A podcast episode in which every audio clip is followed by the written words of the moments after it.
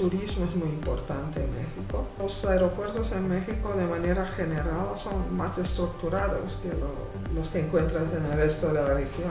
Y hay mucha oportunidad. Para nosotros la gran oportunidad es poder venir traer cosas nuevas para ellos, maneras diferentes de hacer lo que hacen. Mi nombre es Andrés Torres y tengo que advertirte algo. Estás a punto de escuchar los casos de éxito de los gigantes de la construcción. Líderes de esta industria que tenemos tres características en común.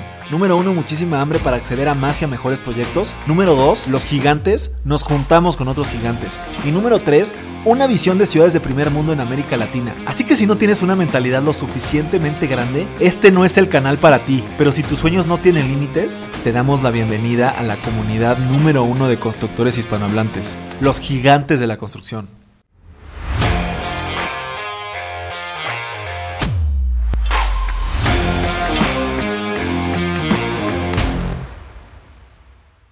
Mis gigantes, bienvenidos a una entrevista más de este el podcast más importante de construcción hispanohablante. El día de hoy estamos aquí en las oficinas de Turner Townsend en México y estamos nada más y nada menos que con su country manager Jacquelina Danfort.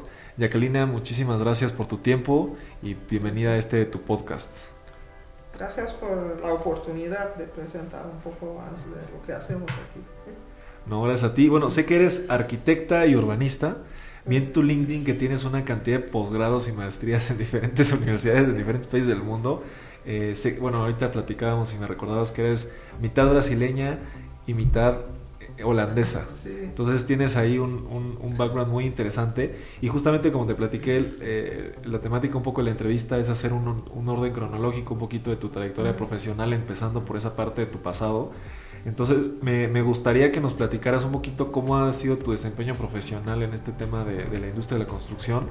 Eh, ¿Y cómo fue que de Sao Paulo ahora estás viviendo acá en México y, y, bueno, en, en, diferentes partes del mundo entiendo que has estado? Eh, platícame un poquito cómo, cómo ha sido ese proceso y cuál siempre ha sido como la visión, ¿no? ¿Cuál era ese sueño cuando eras estudiante en arquitectura? ¿Siempre te viste con esto o, tenías más un tema de diseño, que normalmente es lo que quieren los arquitectos? Y en esta parte urbanística también, no sé si lo has aplicado en, esta parte de administración de, o de costos y proyectos, entonces me gustaría que nos platicaras un poco de eso. Sí, bueno, yo, yo quise ser arquitecta desde que era niña, porque quería construir cosas. Y y bueno, después de entrar en la universidad, como más o menos al medio, y ahí decidí que no era exactamente arquitectura lo que quería. Entonces me fui en la dirección del urbanismo a trabajar con planeación. Entonces fue así que, que empecé en eso. Entonces cuando me, me, gradué estaba actuando en el sector de infraestructura portuaria, ¿no? Entonces hacía estudios, investigaciones del tema de cómo recuperar áreas portuarias urbanas para las ciudades, porque históricamente hay una separación ah, física entre los puertos y las ciudades. Y no había comunicación, o sea, en algún lugar del tiempo las ciudades perdieron su conexión con su waterfront. Porque se instalaron los puertos industriales. Y entonces era todo un tema de trabajar esta recuperación. Y ahí empecé a trabajar en la compañía Docas, o sea, el puerto de Río de Janeiro en esa ocasión. Y todo mi trabajo de graduación, mi tesis fue de cómo desactivar el puerto de Río, transferirlo a otro sitio para poder recuperar toda esta área. Y bueno, resumiendo una historia así, hice todo un plan estratégico de cómo hacer eso y hacer un túnel por debajo, bajar los viaductos que había, quitar todo para regresar a la ciudad, crear áreas de museos, de entretenimiento, residenciales, comerciales, todo. Y, y, me decían, pero vas a hacer un túnel aquí, no es posible, sí es posible. Y hoy existe. Entonces, muchos años después, el plan está ahí y lo hicieron para los Juegos Olímpicos de Río. Ok. Con varios cambios, pero conceptualmente está ahí, está el túnel, sacaron el viaducto y hay Pero ese proyecto tú se lo presentaste a alguien? Yo lo presenté al puerto de Río, ¿no? A la gente ahí y el gobernador lo sabía, pero normalmente esas cosas pasan muchos años, van a pasar, parar en un cajón y muchas veces no se hacen. Entonces, para mí es un gusto ver algo de una idea que empezó y que realmente se materializó de alguna manera. Y, y ahí yo fui a Holanda a hacer trabajo ahí porque me contrataron en Brasil porque era la única experta en puertos en Brasil. Entonces, el gobierno de Holanda tenía un proyecto de cómo incentivar cadenas de producción para que se ganara mucho más valor añadido en Brasil y no llevar apenas materias primas a Holanda para de ahí transformar las cosas. Entonces es algo dentro de un proceso de cómo ayudar a los países en desarrollo a avanzar mucho más económicamente. Entonces fui para allá por dos años trabajando en ese contrato. Cuando regresé me buscaron de una empresa privada, porque el puerto de Río dijo, busca a la arquitecta Jacquelina, ella sabe todos los planes, sabe cómo hacer eso y ejecutar eso, pero me querían contratar como dibujante. Y dije, no, yo no quiero ser dibujante, no quiero hacer nada de eso, pero te puedo dar los tips y cosas, pero no voy a trabajar como dibujante. Entonces, esto habla un poco de la barrera de tener a alguien, mujer, joven, entrar en un sector que era absolutamente masculino. O sea, sí sentías una, total, complejidad. Total. Entonces yo cuando regresé... En, en, en, Brasil, en Holanda, me imagino que no. En Holanda no, en Holanda no, pero en Brasil sí. Y ahí cuando regresé de Holanda fui a trabajar en los ferrocarriles, ¿no? Okay. Y ahí el presidente de la empresa me puso como representante de la empresa de ferrocarriles. Había un comité dentro del parlamento para tratar de los temas de, de, los puertos, integración de los transportes modales. Entonces ahí estaba yo como representante de la empresa estatal de ferrocarriles, pero era la misma situación, yo era la única mujer, la más joven, y hablaba un idioma que no entendían, porque yo venía con todas ideas de logística integrada, nadie hablaba de logística en esa ocasión. Entonces, no, eso es muy académico, no déjame explicarte de manera sencilla que lo que tú haces impacta el otro, el otro, si no piensan todo como una cadena, no va a funcionar, ¿no? Y no hay milagros. Entonces ahí estaba y me decía, ok, cuéntame. Y, ni voy a repetir las, los apodos y los nombres que me llamaban, pero era un ambiente absolutamente masculino. ¿En México también lo has sentido? En México lo sentí cuando llegué, y yo estoy hablando ahora del siglo XXI, ¿no? Sí, sí, sí. Eh, eh, lo que estoy contando pasó en el siglo pasado, ¿no? Entonces, cuando llegué a México, pensé, wow, otra vez, ¿no? Todo otra vez, porque en Brasil ya avanzaron un poco, no digo mucho, pero bastante más, ¿no? Entonces son, son los retos de estar en un sector que es masculino, ¿no? Dominado por gente que ya está ahí hace muchos años y siempre hace las cosas de la misma forma, entonces vienes con nuevas alternativas y dicen, no, pero ¿por qué? Y no lo entienden, es difícil hacer cambios, entonces, pero es, es, es retador. Y ahí, o sea, para concluir el tema del puerto, se hizo todo el plan para los Juegos Olímpicos y después ya en Turner tuve la oportunidad de hacer el primer proyecto para una empresa privada justamente en este sector del puerto. y ahí fue, wow, llegué en casa, ¿no? Y la gente hablaba, no, eso no, eso no es necesario porque no funciona. Aquí ya conocía todos los detalles, ¿no? Pero hoy hay un museo de Calatrava y muy bonito en el pier, el museo del, de mañana, ¿no? Lo llaman. Y hay un acuario, hay varias empresas que pusieron sus, sus oficinas ahí, entonces transformó todo este sector de la ciudad y es súper, o sea, es gratificante cuando puedas ver que esto pase realmente, cuando estás todavía en condiciones de acompañar lo que está pasando.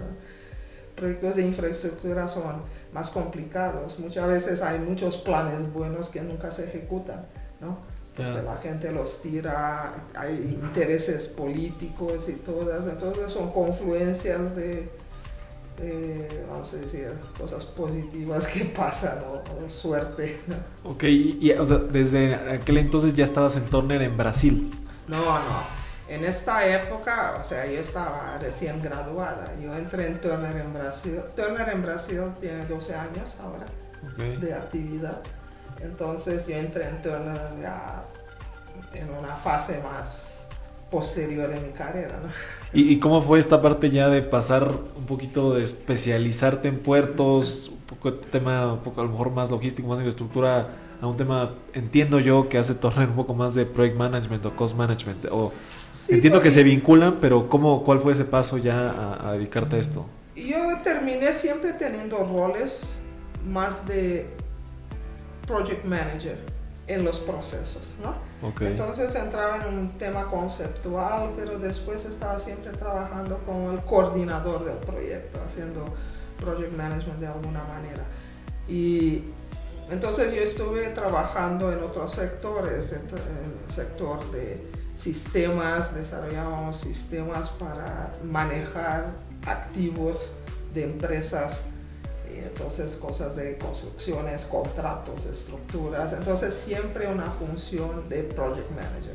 ¿no? Entonces así fui cambiando de área, entrando en la parte de, de, construcción, ya de edificios, regresando un poco a la parte de arquitectura.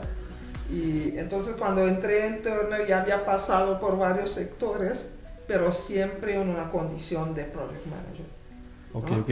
Y, en Turner entiendo que estás en Brasil, también fuiste responsable, si no me equivoco, de Latinoamérica con Turner. en Turner en Brasil yo cuidaba de, yo era directora de Project Management para Real Estate y también después directora de infraestructura.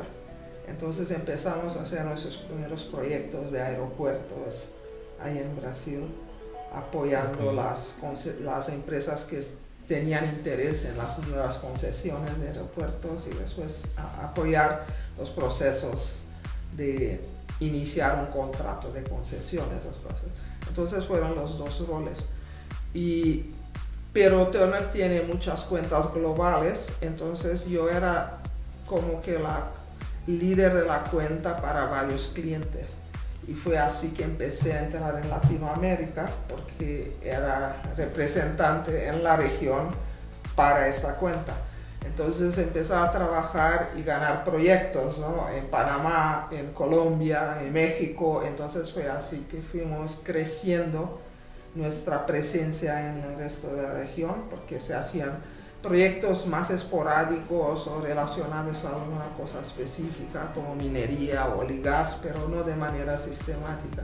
Entonces se abrieron la oficina de Colombia, después de, de México, después Argentina y así fue creciendo el negocio en un tiempo relativamente corto. 12 años, dices. Eh, eh, no, este proceso de, de, expansión fue un proceso de dos dos a tres años. Dos a tres años. Sí, entre los otros países. Y ahí, o sea, ya empezamos a hacer proyectos mayores en México y tener más gente. Y ahí se requería la presencia de alguien. Había otro country manager que se accidentó. Entonces yo vine aquí para reemplazarlo. Y, y ahí no teníamos la oficina todavía. Entonces abrí la oficina y empecé a contratar toda la gente y terminé quedándome. Vine por tres meses y aquí estoy hace cinco años. ok, ok. Y, bueno, se, me pasó a platicar un poquito nada más de Turner Townsend que, que investigué un poco en, su página.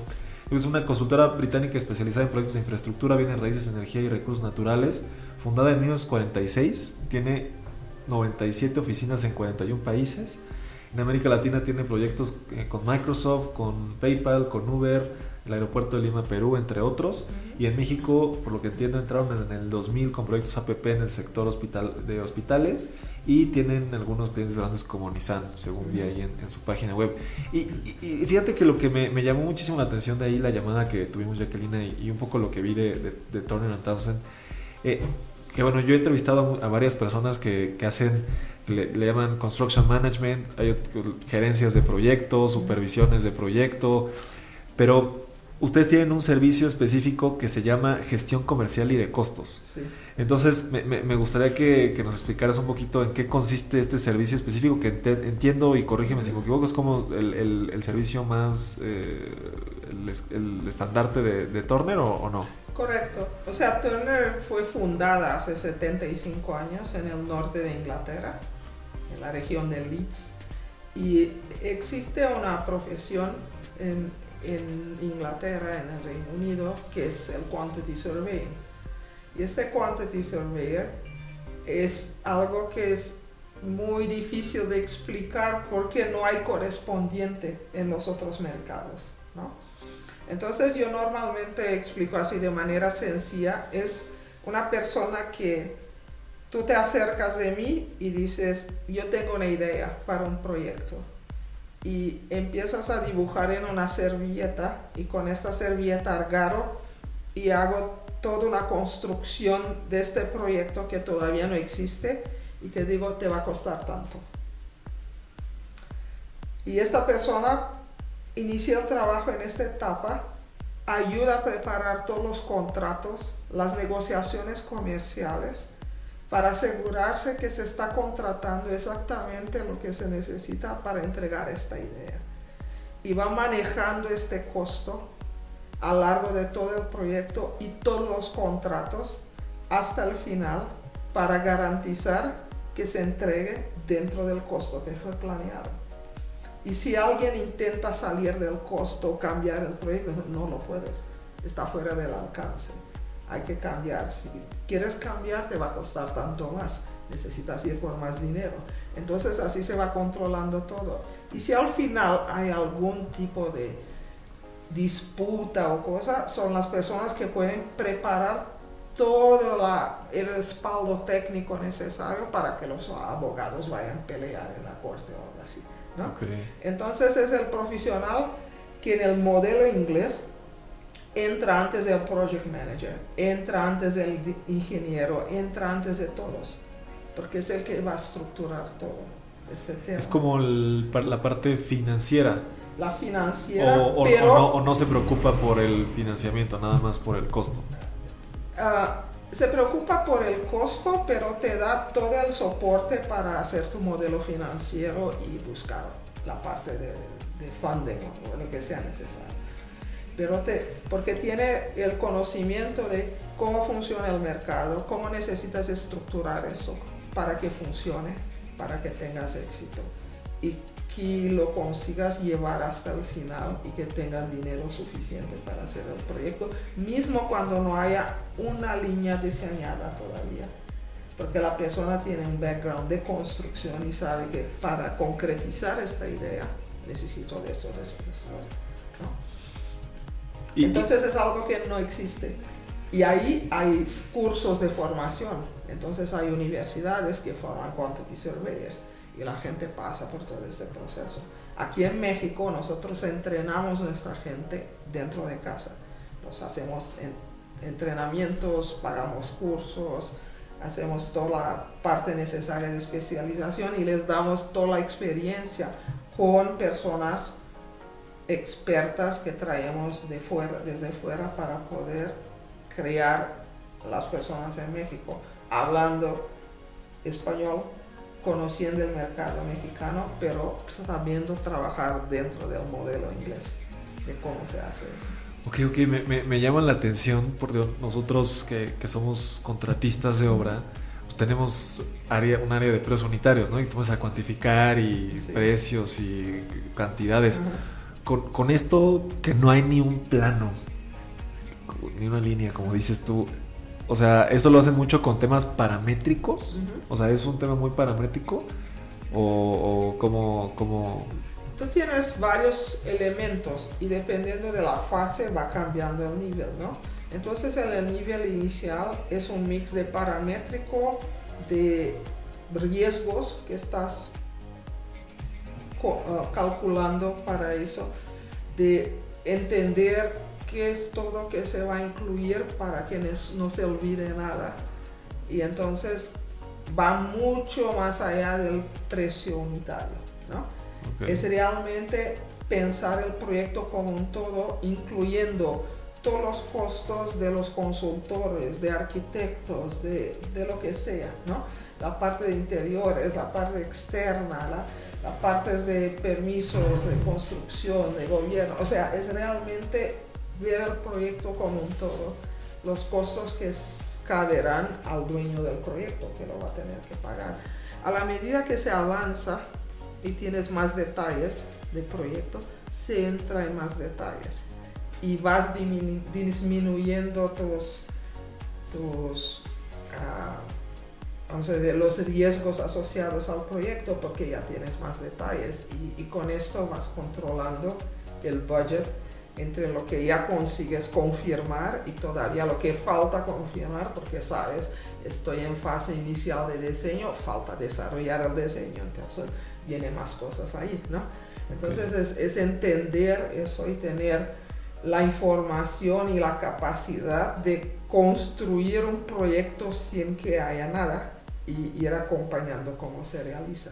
¿Y eso más o menos cuánto tiempo antes tiene que suceder de que quieras empezar? O sea, digo, nosotros que, hacemos muchos concursos al, mes de, de proyectos de construcción, eh, pues tal vez te dan un mes, tres semanas para hacer una cotización. ¿Ustedes cuánto tiempo requieres antes de que empiece el proyecto o, en qué punto entran ustedes? O sea, ¿cuánto tiempo antes? O sea, si, si, estás en una fase donde no tienes nada, puede ser una cuestión, cuestión de un par de días para un proyecto menor y si es algo más complejo vas a tener un equipo más grande o tienes más tiempo.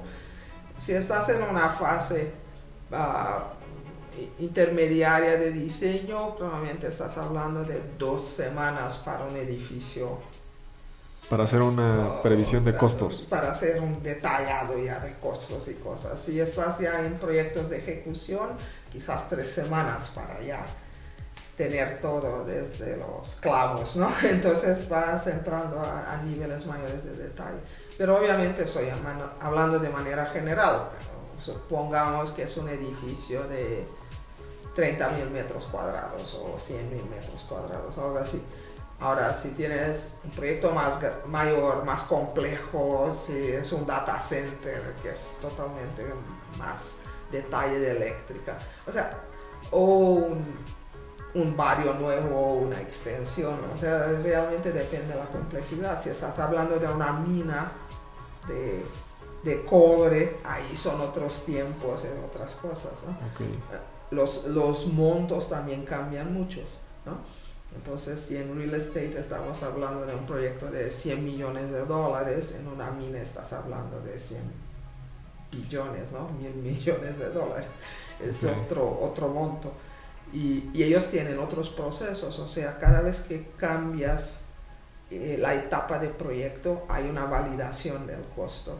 Y, y el cliente solo tiene autorización interna para seguir a la próxima etapa cuando haya una certificación independiente que diga el proyecto está ok, el desarrollo está en la fase que debe de estar, el costo está controlado, podemos seguir y ahí se sigue la próxima etapa.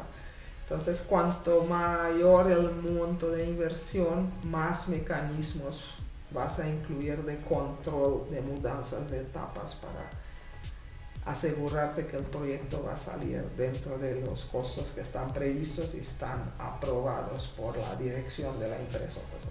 Ok, ok, qué, qué, interesante. Desde que no, no, no, había escuchado, no, sé cuál sea tu competencia, no tengo idea.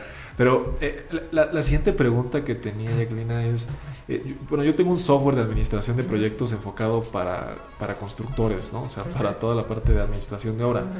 Eh, y, vi que ustedes cuentan con una plataforma que se llama, bueno, no sé si lo voy a pronunciar bien, Hive, Hive eh, que, entiendo que es para digitalizar los costos de tus clientes. ¿Me, podrías platicar un poquito cómo funciona o cuáles son los beneficios para, para los clientes? O justamente en estos procesos te va dando esa, esa validación por etapas o cómo funciona esa plataforma.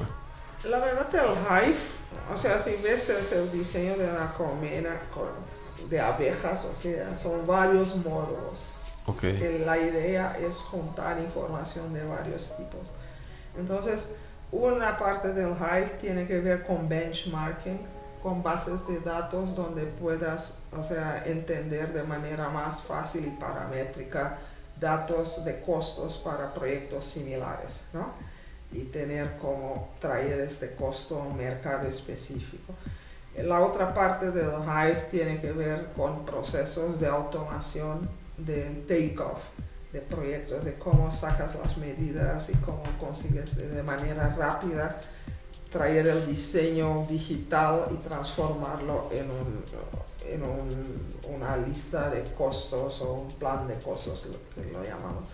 La otra parte está asociada a un, un sistema de e-tendering, o sea, cómo puedes hacer todo el proceso de procura y, tener estos controles de los mensajes, de los RFI, lo que viene, lo que va y tener la distribución correcta. O sea, como de, concursos de obra y de compra de materiales. Concursos de obra y todo eso. O sea, es una plataforma para hacer los concursos. Es una para eso, ¿no? Entonces, ahí, entonces tienen otro que es un, un benchmarking platform donde se puede hacer algo para un cliente específico, por ejemplo.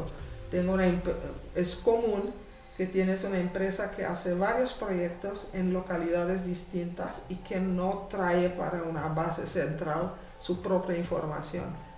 Entonces pierde muchas veces la referencia de cómo consigue sacar costos rápidos y comparar si está bien o no está bien lo que viene, porque está perdido en la computadora de alguien y no se comparte la información. Entonces nosotros centralizamos eso de manera que la empresa tenga sus propios datos ahí de manera fácil y pueda optimizar el uso de la, de la información para sacar eso de manera mejor. Entonces hay varios componentes en el Hive que solucionan temas específicos de la industria dentro del mundo de quantity surveying, de costos. El Hive es específico para costos y está buscando solucionar temas que vemos en la industria que hacen falta.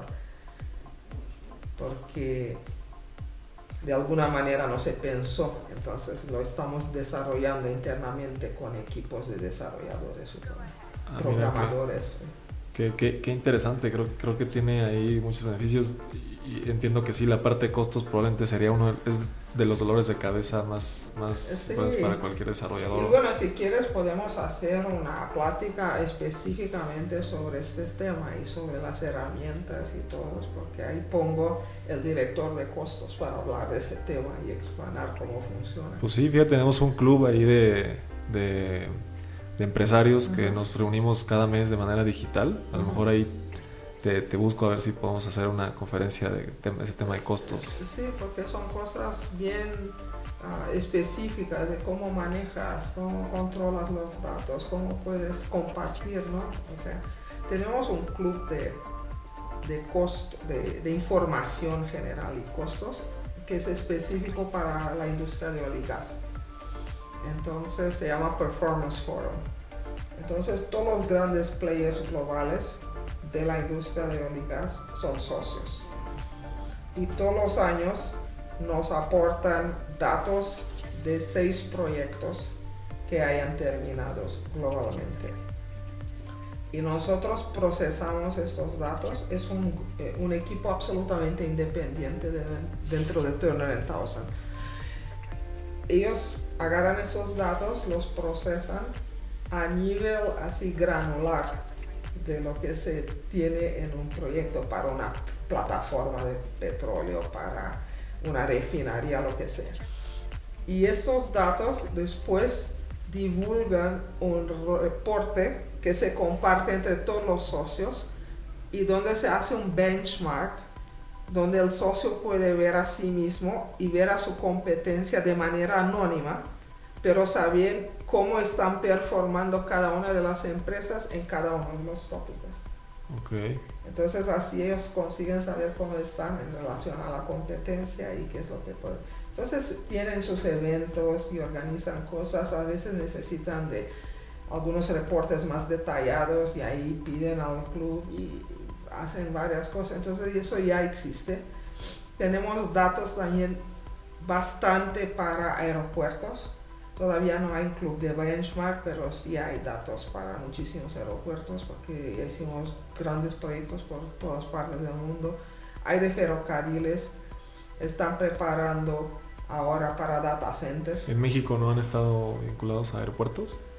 No, no, porque intentamos en el principio del proyecto, pero o sea, teníamos una idea de cómo podríamos aportar valor al proyecto y los que estaban llevando el proyecto no querían cambiar la manera que estaban haciendo las cosas.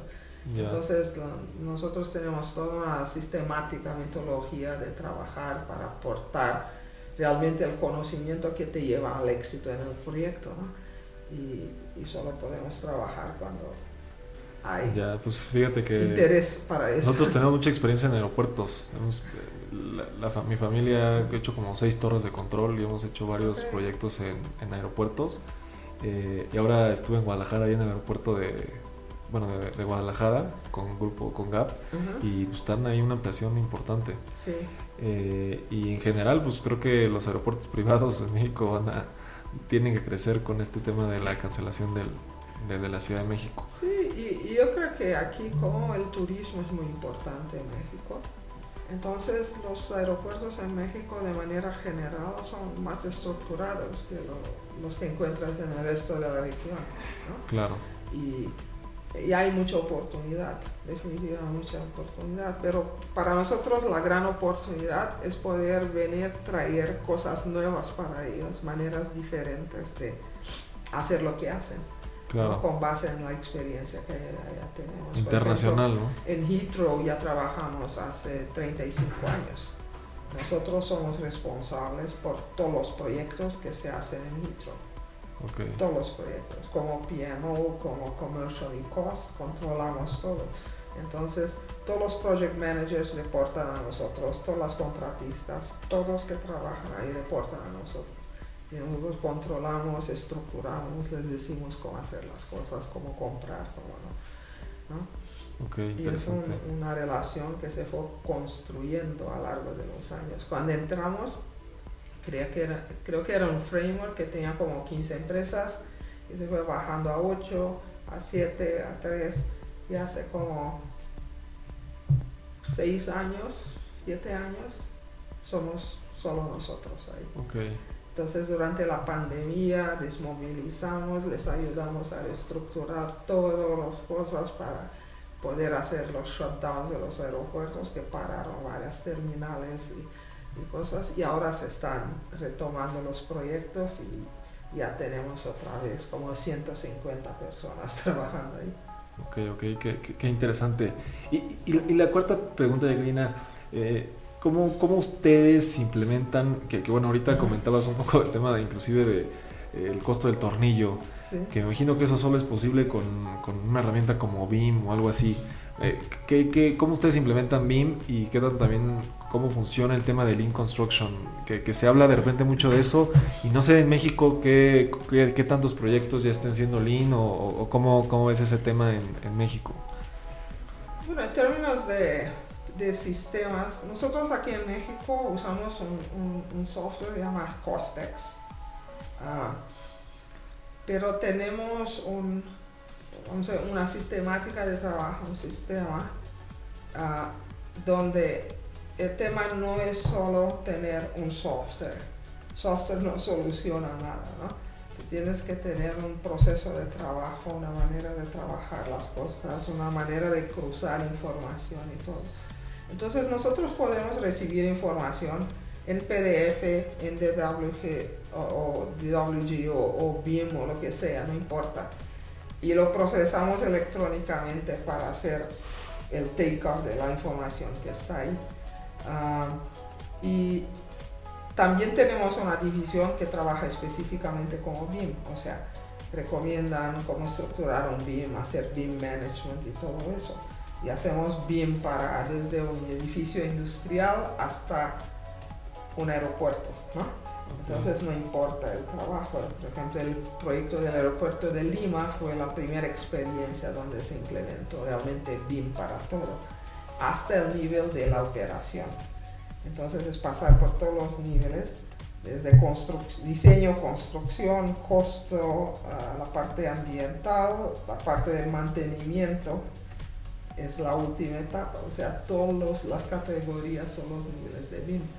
ah, todavía es un reto, ¿no? Porque ni no hay tantos proveedores en, muchos países que están preparados. Para... ahí, se me ocurre también un tema cultural en México. Por yo, no, yo soy ingeniero civil. Eh, no me acuerdo en algún momento en la carrera, no sé dónde, escuché algo de que en México el 99% de los proyectos no terminan en tiempo y forma, eh, en costo.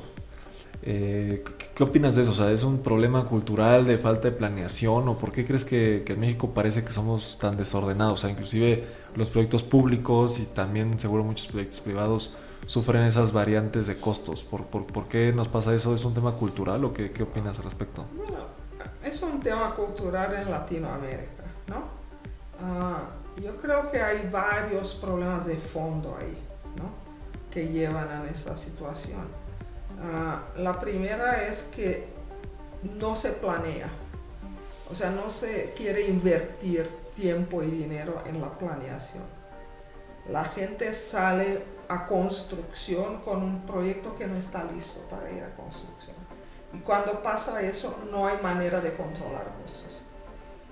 Porque hay demasiadamente, la, la persona que hizo el costo inicial no consideró todas las variables y todas las cosas que todavía no estaban pensadas. Entonces siempre el costo inicial ya sale mal porque tiene un hueco enorme de cosas que faltan y no están previstas ahí como ninguna contingencia para eso. Entonces es un problema de proceso, de cómo se hacen las cosas. Ahora, después, cuando ya está, las causas de no salir en tiempo pueden ser varias. La primera es que el cronograma no estaba bien desde el principio, estaba demasiadamente optimista, no estaba considerando los tiempos reales. Muchas veces es porque la gente no les gusta dar la mala noticia, entonces solamente se dice sí, sí, sí, sí, sí, pero la verdad tú miras ahí y ves que no va a salir, ¿no? Entonces es una cuestión de, en, portugués decía, engáñame que me gusta, ¿no? Entonces dices lo que quiere escuchar y no la realidad. Entonces el, cronograma tiene que casar con el costo. Y las cosas se cruzan de tal manera que no hay como tener cosas ficticias. Yo ya vi proyectos donde la persona que actualiza el cronograma ni siquiera está en la obra. Está en una oficina haciendo cronograma. O sea, absolutamente ficción.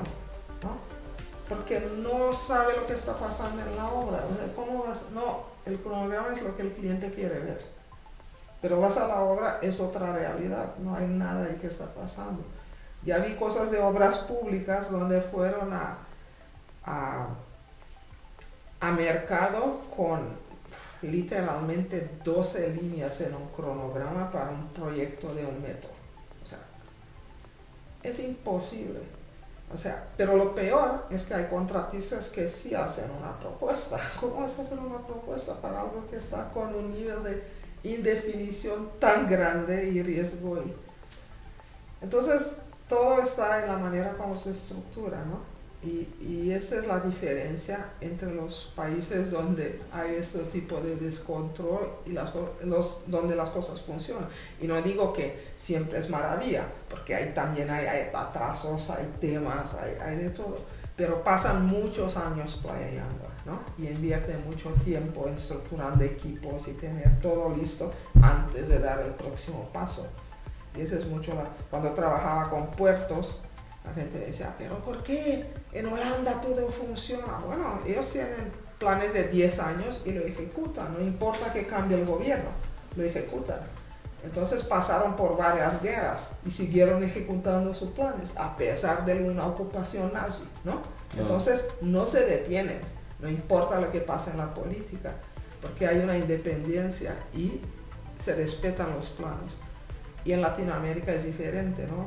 Hay mucho más volatilidad en este sentido porque los gobiernos cambian de idea, quieren cambiar proyectos y ahí la influencia es mayor. Y eso, o sea, hay varios problemas de fondo, no, no hay una única receta. ¿Y crees que Lean Construction, el tema de Lean Management, ayuda a esa parte de, Ayuda porque for, eh, es una manera de forzar todos a planear más porque Lean Construction como la base es tener una mirada hacia el futuro, ¿no?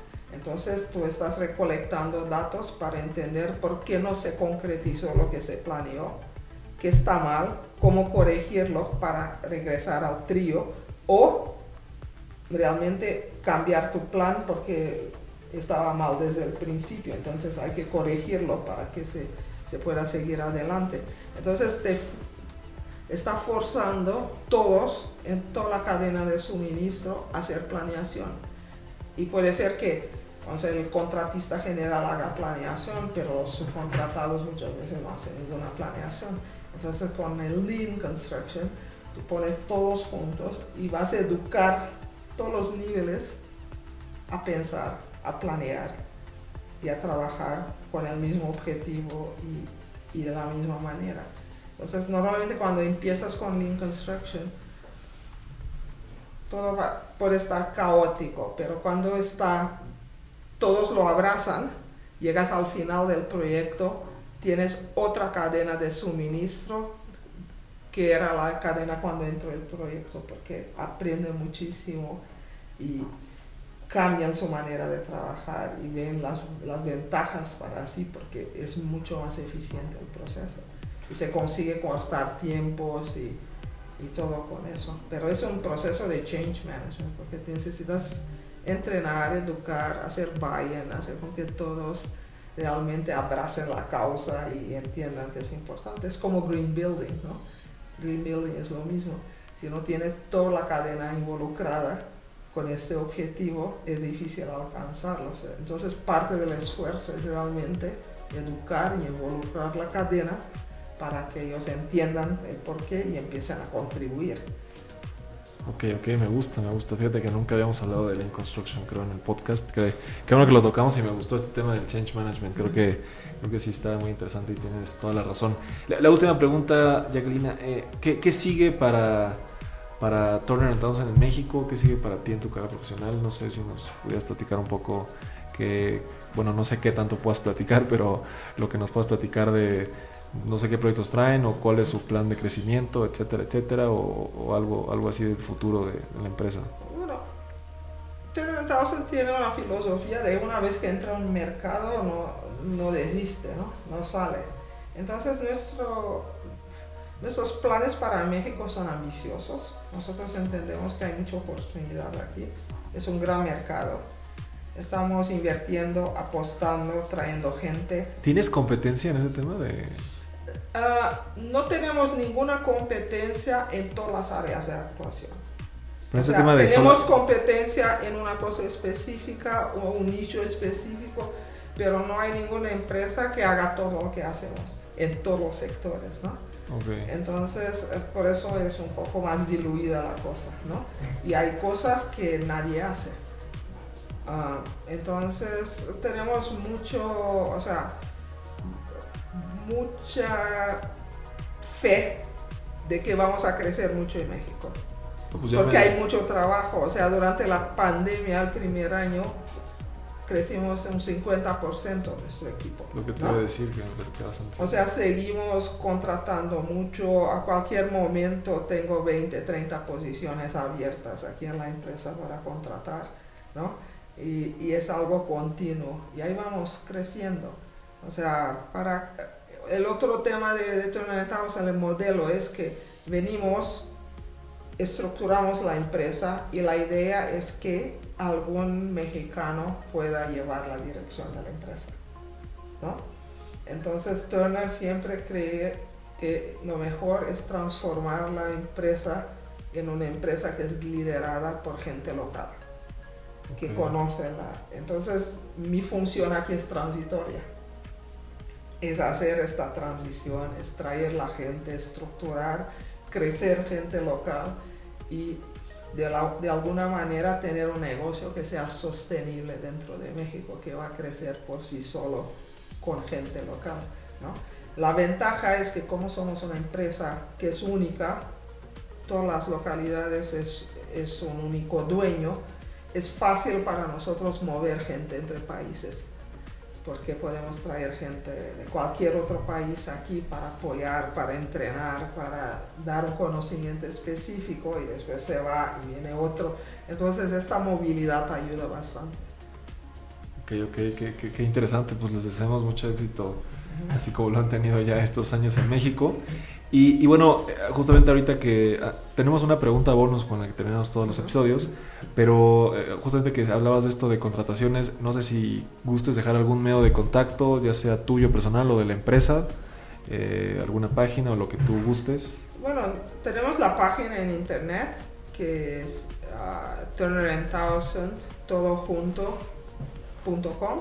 ¿no?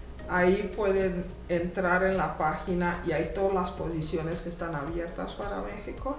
Es simplemente ver la posición, cuál es el job description y aplicar es ahí directamente. También lo posteamos en LinkedIn y van cambiando esas posiciones, pero lo importante es aplicar dónde está la posición, porque hay mucha gente que me manda CVs, pero yo no soy recruiter, o sea, no estoy aquí para ser headhunter para personas, ¿no? Entonces no puedo estar revisándose, déjame ver qué sabe hacer esta persona, a ver dónde la pongo a trabajar, no es así que funciona, es al contrario.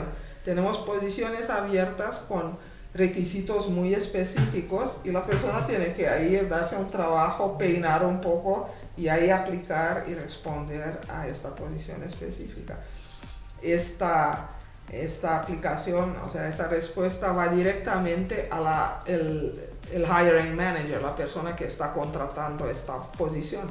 Y es esta persona que va a filtrar y hacer todo el proceso. Ok, ok. Está perfecto. Entonces ya saben ahí la, la página de Turner para cualquier tema. Y, y, y, la pregunta bonus, ya con la que tenemos todos los episodios, es que yo tengo el propósito de construir una ciudad. Una ciudad 100% inteligente, 100% sustentable y en América Latina. Con toda tu experiencia eh, en este tema de costos, project management, puertos, etcétera, etcétera, eh, ¿cuáles serían las características que tendría que tener una ciudad para que tú la pudieras considerar como una ciudad perfecta? Bueno, o sea, hablando de mi experiencia ya como urbanista, no hay ciudad perfecta. Hay varias tentativas buscando encontrar esta ciudad perfecta. Pero hoy se habla mucho en las ciudades del futuro, las ciudades inteligentes, y yo creo que es un tema muy complejo. Incluso vamos a tener un evento del consulado británico, de la embajada, hablando justo de, ciudades inteligentes ahí en el futuro próximo. Pero el, tema de la ciudad, así, hablando de manera muy sencilla para mí, es la ciudad para ser mejor tiene que tener un tamaño controlable. Y los problemas que vemos muchas veces son en las grandes ciudades porque no hay planeación que consiga acompañar la tasa de crecimiento que tenemos en las metrópolis, principalmente aquí en, nuestra región, donde crece muchísimo.